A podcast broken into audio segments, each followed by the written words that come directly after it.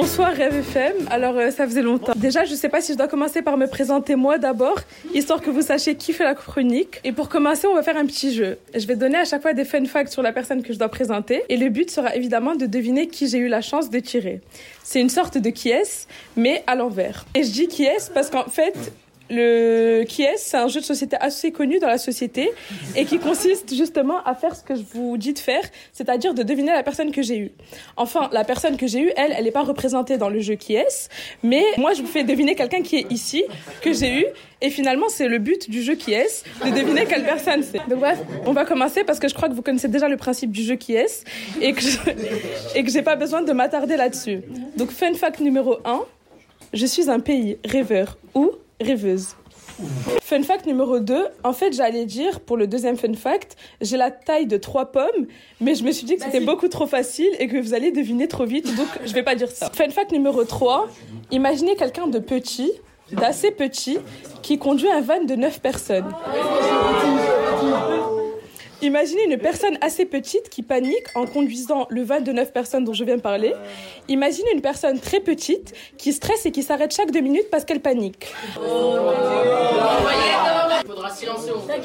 En même temps, quelle idée de donner un van aussi grand à une personne aussi petite.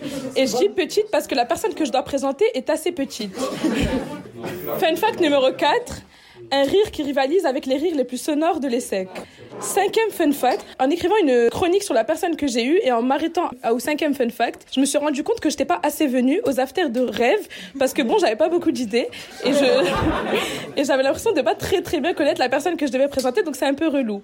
Mais bon, j'aurais pu me présenter moi, mais je crois que c'est pas trop le principe de cette émission. Mais bon, surprise, j'ai eu une idée de génie et je suis allée voir la boucle mail. So here I am.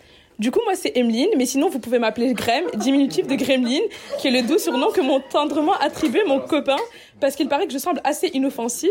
Je fais 1m52 et demi. Si ça vous intéresse, mais le médecin m'a dit, allez, je te la fais à 1m53. Et oui. Et oui, j'ai le bras long. Enfin, bof, du coup, lol. Mais je me révèle être assez flippante selon eux. À titre d'exemple, mon coloc a répondu assez spontanément à l'un de ses recrutements que j'étais ce qui lui faisait le plus peur dans la vie. C'est juste un réac, j'ai pas compris le terme, réactionnaire peut-être, qui a peur que je finisse par diriger le monde et que je l'oblige à devenir végétarien, mais passons. On va faire une analyse de texte sur ce qui vient d'être lu. Alors déjà, qu'est-ce qu'on y apprend?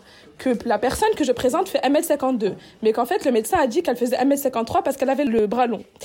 Vous allez dire, oui, Zineb, t'as pas fait d'effort, mais bon, j'aimerais vous lire la phrase suivante d'Emeline d'abord. En vrai, je sais pas trop quoi dire parce que j'ai pas une vie passionnante de ouf.